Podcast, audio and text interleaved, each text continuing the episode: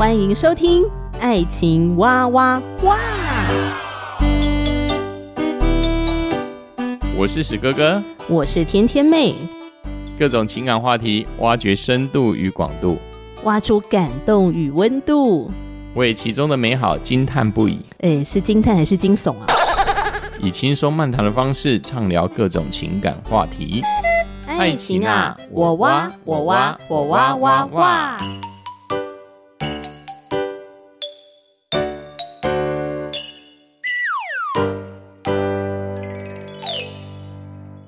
欢迎收听《爱情哇哇哇》，我是天天妹。今天呢，再次邀请到我的好朋友艾德琳来到节目中。Hello，Hello，我是艾德琳，欢迎欢迎。那我还记得曾经有两集的节目，我们就是从一部电影叫做《婚姻故事》，然后来谈为什么相爱的两个人进入婚姻，爱情却枯萎了呢？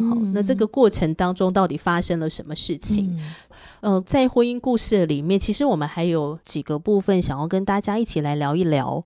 那首先是关于自我的价值这个部分，我觉得我们先再简略的分享一下，到底婚姻故事在讲什么。哎、嗯，我我可以邀请艾德琳吗？大概用三十秒。好，那这个故事呢，就是一对夫妻，丈夫是一个音乐剧的导演。太太呢，原来是演电视剧的，那后来就跟着这个丈夫进了他的剧团，也成为他音乐剧里面的女主角，所以他们就是一起工作。可是呢，这个太太她是一个一开始就是一直配合先生，然后支持先生的事业的一个女人，所以说进入婚姻之后呢，她就觉得自己为着这个家庭付出，然后好像她的自我就逐渐消失了。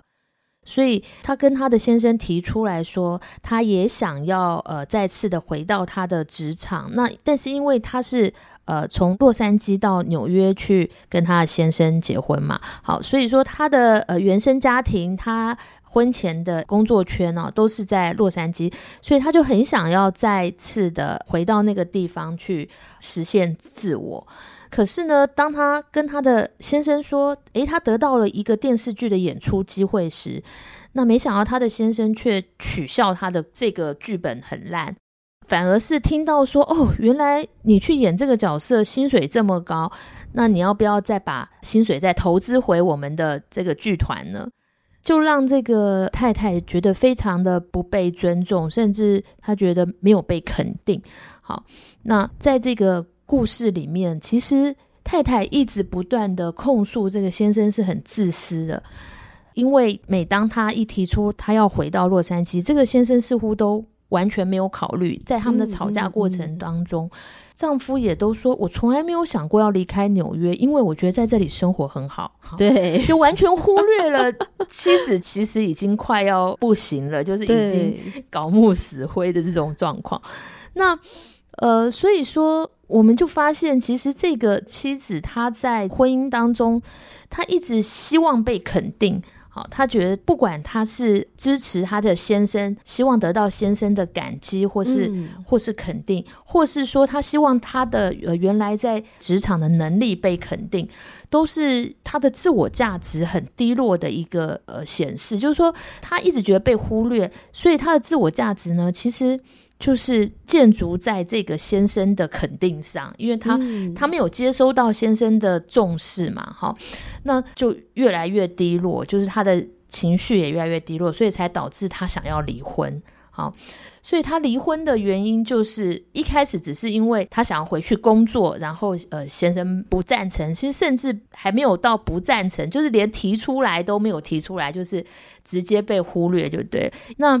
我就是从他的这个故事当中，我就发现说，其实我们在婚姻当中结婚的越久啊，通常女性就会越从这个两性的关系当中去发掘那个自我，因为一开始我们就是被爱情冲昏了头嘛，所以好像很多女性就会为了支持对方，或是为了表达我们的爱，就是去配合对方。那等到呢，慢慢的这个迷恋慢慢降温之后，清醒之后呢，就是这个自我的意识就越来越越显露出来，也就是、嗯、对，他会从这个婚姻当中慢慢的发现，哦，原来我也有我自己的感受，或是说我有我自己的梦想，哈，出现我是谁，我在哪里，对，我要往哪里去？其实，其实，在婚姻当中的这种这种自我发现是是很必要的，嗯，那但是如果说你发现了你自己需要被肯定的这个需求。之后，你是期待你的配偶来满足你，你你都是一直期待配偶来肯定你的话，那就会失落，因为你得不到你配偶的肯定。为什么呢？就是因为通常男性都是我们说比较自私，或是他会比较关注在自己的事业或是自己的梦想。这样说好了，很多时候。我们都会觉得，哦，为什么我老公觉得我做的事情都是理所当然的？哦，这是这就是太太的心里的 OS，就是这样。是是。那那其实这句话底下的含义是，我希望被感谢，我希望我的付出能够被看见。嗯、对、哦，所以你就会发现啊，又再次的失落。那可是呢，这个太太如果把她的被肯定的这个需求是。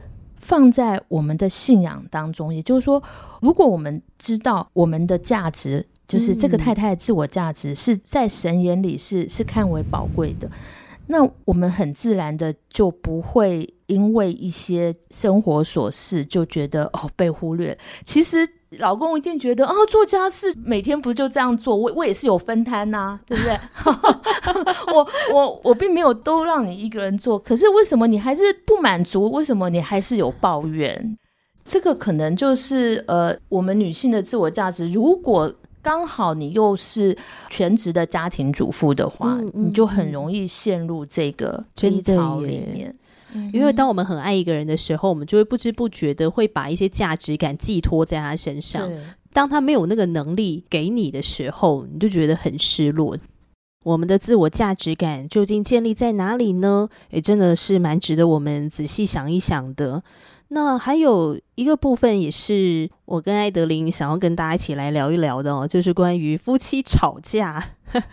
婚姻故事的电影当中呢，也有一段非常的精彩哈，就是我觉得两位演员呢演那个夫妻吵架，实在演的太好了吧？嗯、对，很真实哦，超真实的。从、嗯、一刚开始的互相的表达友好的试探，然后到最后越来越激烈，战火升高，嗯、然后到最后飙骂，而且是用非常恶毒的话飙骂。这个男主角呢，就骂这个女主角说：“我每天早上睡醒的时候，我都希望你死掉。”嗯，就讲出非常可怕的话。这样，嗯，我觉得人在吵架当中，你很难维持一个理性。嗯，对，而且你会发现他骂完之后，他马上后悔了，对，跪地痛哭。所以由由此而知，我们在吵架当中其实就是失去理智。对啊，真的，每一对夫妻几乎都会吵架啊。有的架可能吵得没意义，有的架吵得有意义。对，我们在吵架的时候，其实一开始啊，通常都是没有表达我们真实的感受，特别就是平常，就是我们如果平常就是没有习惯表达我们的感受的时候，嗯，我们就很容易会因为小事，然后就开始抱怨。有些婚姻里面的冲突或是吵架，常常是在争输赢。就是，哎，到底是要照你的意思，还是照我的方式？对，我们到底是要住纽约，还是住旧金山，还是住洛杉矶？这种想争输赢是一种想争输赢的人，通常他就是控制欲比较强的，希望家人是照我的意思。可是有另外一种。在婚姻故事里面的太太，她比较是讨好型，就是配合的那一方。那她就会希望她的先生因为我配合他而肯定我，就是我刚才说的。对，所以她其实一开始在他们吵架的。一开始，其实那个太太她是说，我们其实可以来和解，我们来谈一谈。其实我们的问题只是住的问题，就是就是她她其实是想要把这个呃离婚的这种越来越扩大的这样子复杂的情况去缩小它的范围。但是没有想到，他先生完全不理解，然后他他现在是一脸懵这样子。对啊，我觉得住纽约很好，你应该也是很喜欢的。所以因为这样子，所以他老婆也大傻眼，对，所以就就暴怒了呢。对，而且这个先生就对他有一些批评跟那种轻视，对不对？对就说你就你就只是想要这个抢发言权，可是你又不是真的要发言。你看他说你不是真的要发言的意思是什么？其实就是因为这个女的在关系中就是退让的那一方，对，所以她说她不是真的要发言，可是她不知道她她这次真的要发言了，所以这个是我觉得从他们的那个吵架过程中可以看到，在冲突里面会有四大杀手，让我们的关系会越来越恶化的。是哪四大？批评、轻蔑，还有自我防御跟筑墙。嗯，这个是约翰高特曼他说的四大杀手。那当然，就是也有其他的心理学家，他会把譬如说自我防御诠释成是像战火升高，就是反击啦。嗯、我们讲说，当我们自我防卫的时候，我们就会反击，然后会所以就会战火升高。对，就是一来一往之下就会战火升高。那另外有呃负面诠释也是一种呃、嗯、像。婚姻故事里面的先生，他就是比较是攻击的那一方，所以他是会轻蔑嘛，用轻视的话语去批评他。那如果说像那个女主角，就太太这一种个性的人，不是主动攻击型的，她就会负面诠释。什么叫负面诠释？就是说，这个先生说：“嗯、我从来没有想过我要离开纽约，或是住在纽约以外其他地方。”这个太太马上说：“我是你的太太，你居然不是要让我觉得快乐，不是要为了我的幸福着想，只想到你要住纽约。”这个是一种负面诠释，因为他先生其实对他来说，我的公司就在纽约，我对我从小在纽约考虑这样。我觉得男生跟女生真的很不一样，你知道你，你你说到这个啊。我就突然想要岔题一下，但是我觉得也也是一个还蛮有趣的一个补充，嗯、大家听了之后可以想想看，觉得我说的是不是哈？就我曾经听过有一个专家哈，他提到这个男女两性大不同，在沟通的时候思考问题的方式很不一样。他说，男人呢就像甘蔗。甘蔗就是很长很直，然后中间一节一节一节的，嗯，所以男人在沟通跟思考的时候，他们就是 A 问题出现了，好，我就专注在 A 问题，厘清 A 问题，解决 A 问题。好了之后呢，他才可以进行到下一个，去到 B 问题，嗯、就是直线的。嗯、但女人呢，女人不是甘蔗，女人是圣诞树，会不断的分叉出去，遇到一个，然后不断分叉、分叉、分叉。嗯、所以像你刚刚讲到那个男女主角在吵架，男主角他只是很直觉性的，因为我从来没有想过我要离开纽约。但是女主角想到就是什么啊？你没有想过这个问题，是不是就是因为你不爱我，你不在乎我，你根本不在乎我快不快乐？然后你你真的还当。我是你太太吗？就会不断的分叉出去，然后男生就会懵掉。对，对，当女生负面诠释之后，那男的就开始自我防卫，所以他又对反击，就对，就开始 战火，就像机关枪开始噼里啪啦的，祖祖宗三代都骂完了，越骂就越来越可怕，嗯、越来越不可收拾。就是他那个过程的转变非常的真实，也也很也很迅速的，你就会发现他们的就是怎么讲，他们的点就是他们的地雷就是不一样这样子。对对对，特别是当太太一说到你现在这样很像你的爸爸，然后男的哇塞，呃、对先生马上就跳脚了，对，整个爆炸，他就说你才像你的妈妈。这时候两个人地雷一样了，对。这种话是不是真的很常发生在夫妻当中啊？嗯，那么很容易不小心出现。就算不常发生，只要一提到父母，绝对会跳脚。嗯，这好像通常都是核弹级的，对 对。所以大部分的人都很不想跟爸妈一样，因为我们其实提到的时候，其实都是在批评，等于是不止批评到你，也批评到你的爸妈，对，两方都批评了，就很不爽，对。所以这种话绝对不能出现，它绝对是核弹级金句。嗯，没错。如果说你是称赞配偶，然后说啊，你你煮的菜像你妈妈一样好吃，这样子，哦、这样就很棒。对对对，这样子就很棒。对对对，这样两个都称赞到了。嗯、吵架当中可以知道你到底有没有说话的艺术。说到越吵越凶的那个危险信号啊，嗯、因为有时候人吵架非理性的时候，真的会忽略掉。因为我们很知道要怎么样置对方于死地嘛。我们在亲密关系中，我们很知道我使出什么招可以真的杀个你片甲不留这样。然 后我就，就故意要刺他，对对对，故意要刺他这样。像我跟我先生哦，嗯，我记得我们那时候刚结婚的时候呢，有一次不知道发生什么事情就吵架了，嗯、啊，应该是我先生讲了什么话不中听的，而且是在团体的面前，我觉得很不高兴。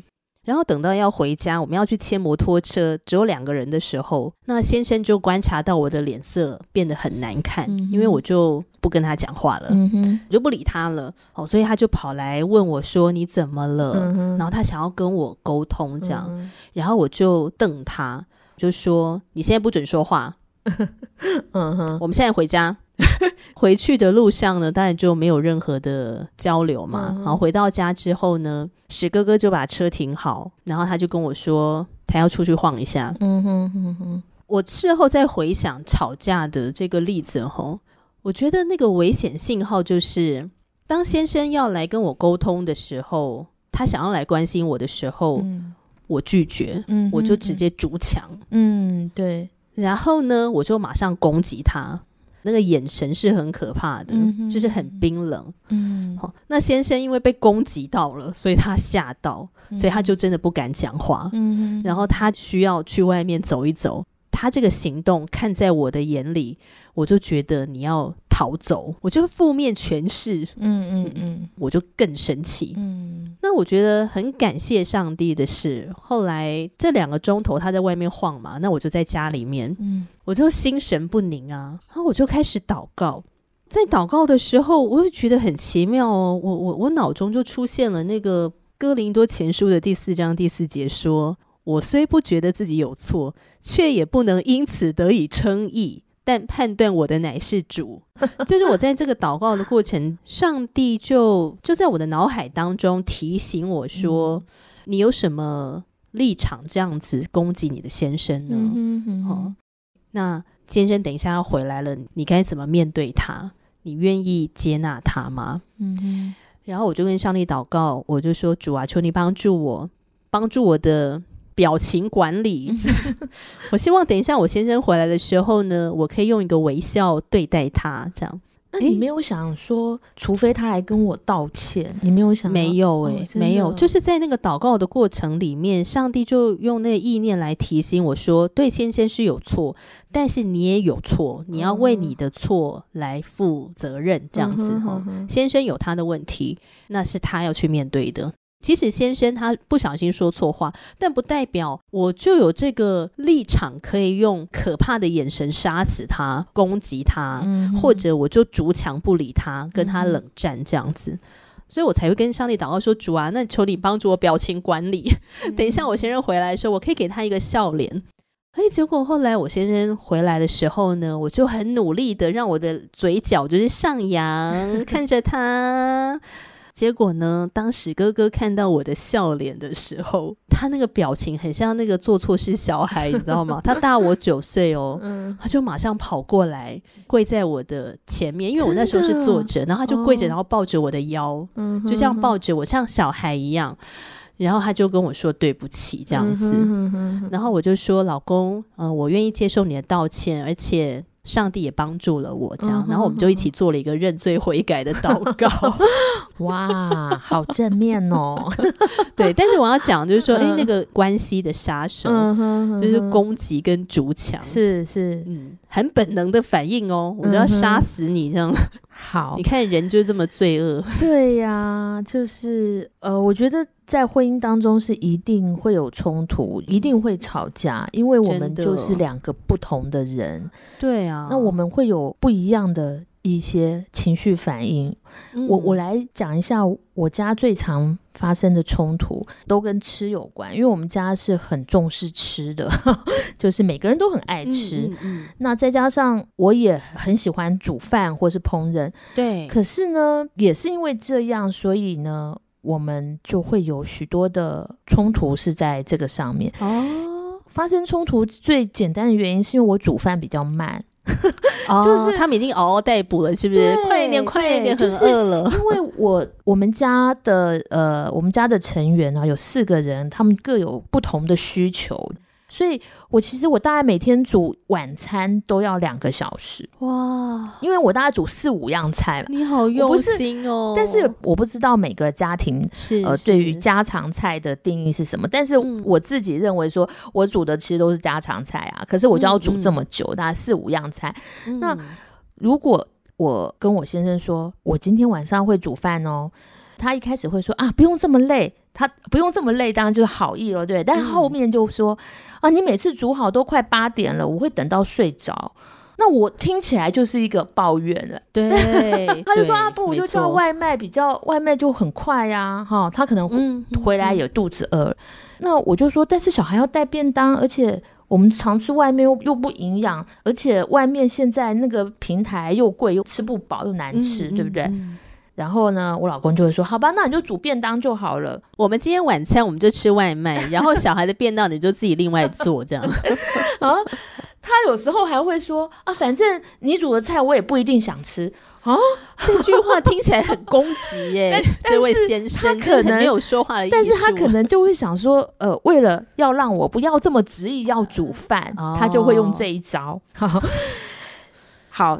通常呢，我如果真的要帮小孩带便当，我就还是会煮全家的。嗯哼哼。可是你知道，煮一煮煮到一半呢、啊，我就会听到老公在打哈欠，然后呢，然后呢，我又会听到小孩开始翻箱倒柜在那边找零食，然后一直问说还有什么吃的，然后我就开始很焦虑，你知道吗？就想说还没煮好哎、欸，怎么会这样？结果煮一煮，煮完之后。就发现我老公就在沙发上睡着了，就会很火大。我辛苦了这么久，结果睡着就睡着，那个零食早就已经吃了好几包。我女儿很会吃饼干类的东西。当然，你就会就心情很很不好，对对。但是你心里就会有很多的负面诠释嘛。其实我们刚讲了这么，就是、嗯嗯嗯、你们这些不懂感激的人。对，刚才你看老公讲那些话，他可能一开始是好意，但是你都会负面诠释他。然后呢，我就开始反击了，嗯、我就开始说：“哎，你们刚才谁说很饿的啊？怎么都不过来吃饭？因为他们已经对，对不对？已经吃零食吃饱了。对，然后那个睡着的还没起来，所以我就会很气，我就说。”你们不想吃吗？好啦，那我以后不煮了，就开始唠狠话了。Oh, 这就是我的一种反击。因为煮饭的人最讨厌你 煮完了，结果要大家对集合的时候拖拖拉拉，对对对，然后你还要三催四请的，觉得说我已经煮饭很累了，还要在那边请你们来上桌。对，所以我有一次呢，我就很气，在开饭前我就开始，我好像就是说，你们呢，在我煮完饭之后啊，嗯嗯、如果都没有。马上出来吃，我就会感觉我好像没有办法达标，意思就是我又迟到那种感觉，嗯、又没有赶上那个那个时间，对，嗯、就是 一种呃常年累积那种动作慢的一个地雷，你知道？我就很生气的讲一讲，然后呢，我儿子就。就说那现在可以开始吃了嘛？我说好，可以开始吃了。可是因为我已经用生气的方法讲完了，所以这个时候呢，我先生可能就会逐墙了，他他就会开始默默的走到书房就不吃了，你知道吗？哦，真的哦，对，因为他会觉得就是这种气氛他很难吃得下。哦、对，如果看到他去书房，应该会更不高兴，对，对，我就更不高兴，没错。所以说。这种冲突的模式，就是常常会在我家发生。嗯。后来我就有反省，我就在想说，诶，那我要用怎么样的方式，我们可以避免这样的冲突？所以呢，啊，当我真的很累的时候，我，哦，我就不煮。嗯，因为你在很累的时候，你又煮，其实你当然那个情绪你是很难平复的，嗯，因为已经在勉强自己了。对，那。我们不能够改变别人在那个时候想睡觉，对，或是在那时候肚子饿，这些都是生理正常现象嘛。对，对，所以说就我就变成是呃，真的累的时候，我就我就不煮。还有刚才讲到一个很重要，就是我觉得我们表达自己的感受跟期望跟那个呃期待的时候，其实。其实我们的那个情绪是很重要，就是说我们的那个怒气是不能够夹带在里面的。哦，好难哦。对，这个很难，所以要练习，就是你要很平静的说你的感受。所以这个是我们重新学习吵架最关键的一个地方，就是要用我讯息来开场，但是这个我讯息是不带怒气的，而且呢，嗯、你只描述你自己。就是你可以描述哪一种让你难过的一种特殊状况，譬如说我刚才说，诶，我听到你们打哈欠，或是有人在吃零食，我就很焦虑。我可以说，哦、但是我不能够，我不能够很生气的说，或是用攻击的方式说，对，或是说你每次都这样，每次我煮完饭你就要睡觉。哦，哦，我们不能用每次你总是去指责别人。嗯，好，那。就是你不要去描述对方，因为我我们刚才讲的，这、嗯、描述对方就会伴随着这种指责、批评，嗯嗯，那这样子只会让他想要自我防御，所以为什么先生会去筑墙了？嗯、对，他就去书房了，对，对对对，他就吃不下去。其他的家人也只是感受到你的坏情绪，嗯，但是没有办法仔细听你的感受，或是仔细听你的期待。嗯。用我讯息来做表达的时候，比较能够帮助这个对话是不要进入到战火升高、越吵越狠烈，而是能够比较优质的，是能够真的有对话，然后心跟心是可以彼此了解的，是不是？嗯，没错，就是刚才说到的这个我讯息，不带怒气的讲自己的感受之后呢，你就可以去说明你要什么，你你期望什么，但是也是不能用责备的语气。所以说，我们在陈述这个让你有不好感受的这个过程，你是很中性的去描述，不能去责备对方，不能去刚才举的那种，嗯、哦，你每次都是在我煮完饭的时候睡着，或者是你每次吃饭前都要吃这么多零食哦，这种就是责难的语气在描述事实嘛。那你你可以说，当我在煮饭的时候，听到你翻冰箱在找零食吃的时候，我就会。觉得很焦虑，我就会觉得、我现在还没煮完，可是你肚子饿了，所以我很焦虑。嗯、哦，是描述自己的感受跟事实的呈现就好。嗯嗯嗯，嗯，那你也可以说，我希望用餐的时候是全家都一起到齐了再开动。嗯，嗯，但是。我们通常都煮完很累了嘛，就会说怎么还不出来啊？对不对？快点！对啊，我刚才是不是用这种反击的说法啊？刚才谁说很饿的啊？对，所以其实这些都是真的是妈妈最常暴怒的时候，就是那个傍晚六六七点的时候。其实这个有统计的。如果对，对，如果你的孩子是小 baby 或是幼儿，那个更可怕。那种时候就是更容易有冲突。嗯，哇哦，所以要善用我讯息，帮助自己呢，吵一个相对来说比较优质的架。对对对，比较不会破坏关系，然后你又能够表达你真实的感受。嗯，然后让听的人也可以了解你的心声。嗯，对啊，对，要不然的话，很多时候吵架的过程，其实我们都没有真的了解对方的心声呢。像在婚姻故事里面的男女主角，嗯、他们吵架吵得非常恶劣的那个状态，只觉得想要攻击对方，嗯、但是你不会想说要去倾听他这个话语背后，他真正的心里面的感受跟想法是什么。但其实沟通，或者说我们不小心发生吵架了。其实最重要的不是彼此的倾听吗？让对方真实的了解我的心声，嗯，然后我也可以真实的去了解你、倾听你。今天谢谢艾德琳，谢谢。那欢迎听众朋友可以留言给我们哦，我们下次见，拜拜，拜拜。